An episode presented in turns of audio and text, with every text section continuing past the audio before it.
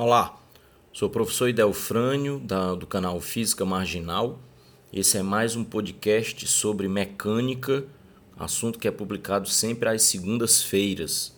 Você pode rastrear a hashtag Segunda da Mecânica em qualquer uma das redes sociais ou pelo Google e aí você vai ver todos os conteúdos que já foram publicados. Lembrando que a gente faz três publicações todos os dias, de segunda a sexta de manhã tem podcast, ao meio-dia no blog da Física Marginal lá no Tribuna do Ceará tem uma questão comentada na série Como Ler Questões de Física e à noite você sempre tem um vídeo novo no canal lá no YouTube. É, o objetivo desse podcast de hoje é falar sobre o teorema do impulso, ou seja, sobre as grandezas impulso e quantidade de movimento. Quando se fala teorema do impulso, disse que o impulso é igual à variação da quantidade de movimento. É, o detalhe que precisa ser observado é que na realidade essa expressão ela representa a segunda lei de Newton. Se você escrever no papel, e aí vai a dica, eu acho que para acompanhar melhor, de repente, se você tiver com o papel na mão aí e fizer algumas anotações, pode ser interessante. Se você escrever no papel a expressão matemática da segunda lei de Newton, ok? É, lembra como que escreve? F igual a m vezes a, ou seja, força igual a massa vezes aceleração. Lembrando que essa força, na verdade, é a resultante das forças que atua sobre a massa. Então, F igual a m vezes a. Agora vamos lembrar que a aceleração é a grandeza responsável pela variação da velocidade então a gente pode substituir esse A por delta V sobre delta T. Então vê aí como é que ficou no papel. F igual a M vezes delta V sobre delta T.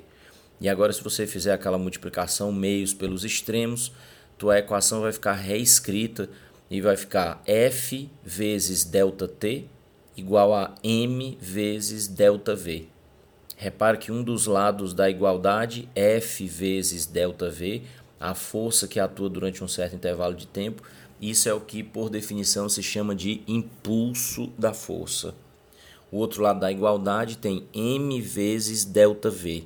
Ora, esse ΔV pode ser pensado como V final menos V inicial. Confere?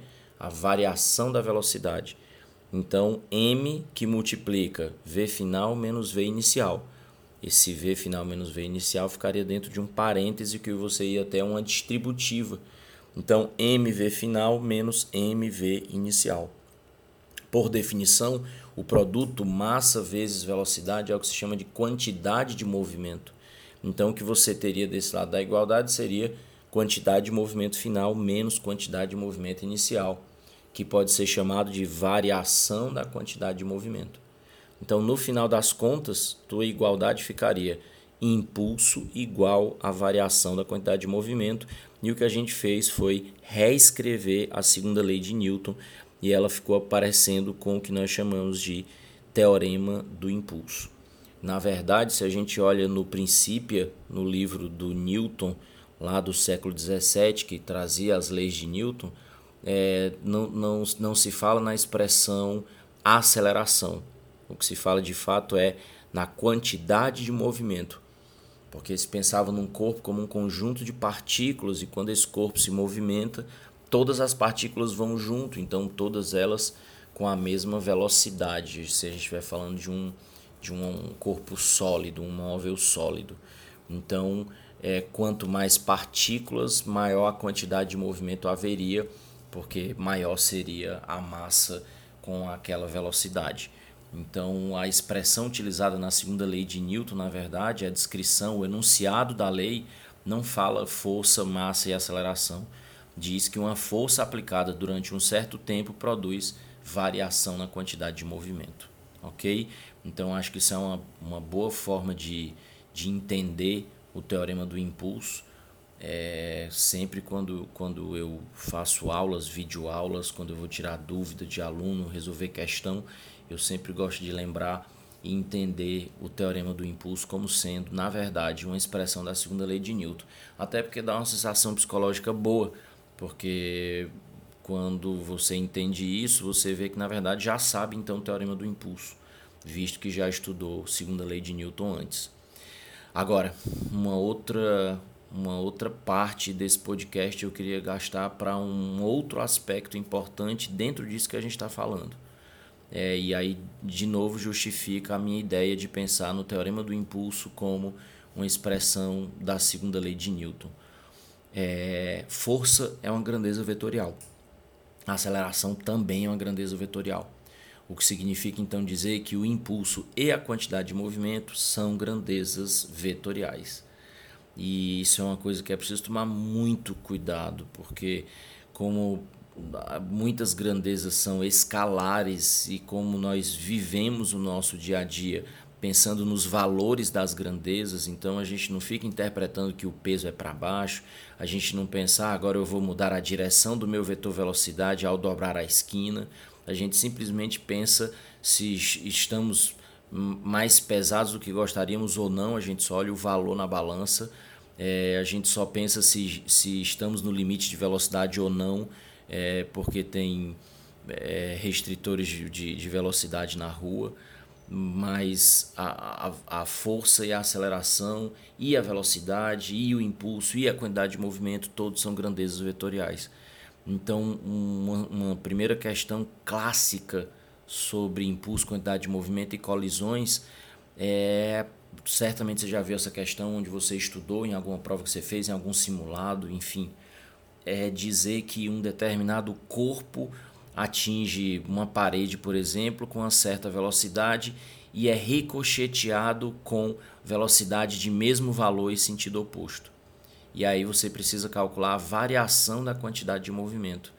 E aí, se na hora houver uma distração, uma desatenção, ou mesmo se for uma compreensão errada do conceito, e você pensar simplesmente no valor, então vai imaginar ah, a massa do objeto é a mesma quando vai e quando volta, e se ele ricocheteou com velocidade de mesmo valor, então tem uma mesma quantidade de movimento na ida e na volta, então a variação da quantidade de movimento é, nesse caso seria zero.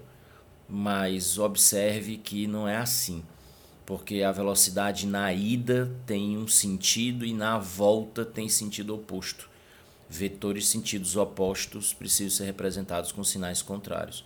Então, na verdade, uma das quantidades de movimento será positiva e a outra negativa. Então, se você, mais uma vez, vamos usar aí o papel, se você escreve MV, que seria a quantidade de movimento na ida, menos, e aí vai colocar agora entre parênteses, menos MV, que seria a quantidade de movimento na volta, de sentido oposto, sinal contrário. Na ida foi positivo, na volta negativo. Então repara que vai ficar menos menos e menos menos é mais. Então na verdade não seria uma diferença, seria uma soma e você teria uma variação da quantidade de movimento bem considerável. E aí eu acho que vale a pena de novo mais uma compreensão a respeito da coisa. É, se impulso é igual a variação da quantidade de movimento, observe que esse impulso é enorme para você produzir uma guinada no movimento de um projétil. Entende guinada? Guinada é quando você é, dá um giro, dá uma volta, é, de, de, dá um desvio de 180 graus na sua trajetória. Significa dizer 180 graus que você muda totalmente o sentido do seu movimento. Você estava indo e agora está voltando. Então é necessário um impulso, ou seja, a ação de uma força é, com um impulso bastante grande para conseguir produzir uma guinada. Isso é, acho que vale a pena dizer isso, eu, eu sempre faço essa analogia, é inclusive um conceito, é, é um conceito da física, mas que a gente pensa nele na nossa vida. Quando você fala, olha, eu estava completamente errado, eu reconheço, é, eu estava indo no sentido da escuridão e agora eu tenho compreensão e eu, eu mudei totalmente o rumo da minha vida. Eu estou indo no sentido oposto, eu estou indo rumo à luz. Isso é o que se chama guinada. Se você diz, fulano de tal deu uma guinada na vida. Ele estava indo para o precipício e agora ele está indo no caminho certo. Ele mudou totalmente o rumo da vida dele. Isso é uma mudança de 180 graus. Né? Você estava indo e agora está voltando. E é necessário um esforço muito grande. Ninguém dá uma guinada sem um esforço muito grande. O esforço seria o impulso. Então, impulso é igual a variação da quantidade de movimento. Isso é o que se chama teorema do impulso, que na verdade é uma expressão da segunda lei de Newton Lembrar que impulso e quantidade de movimento são grandezas vetoriais e que vetores sentidos opostos são representados por sinais contrários, ok? Esse foi o podcast de hoje, mais um podcast que faz parte da Segunda da Mecânica.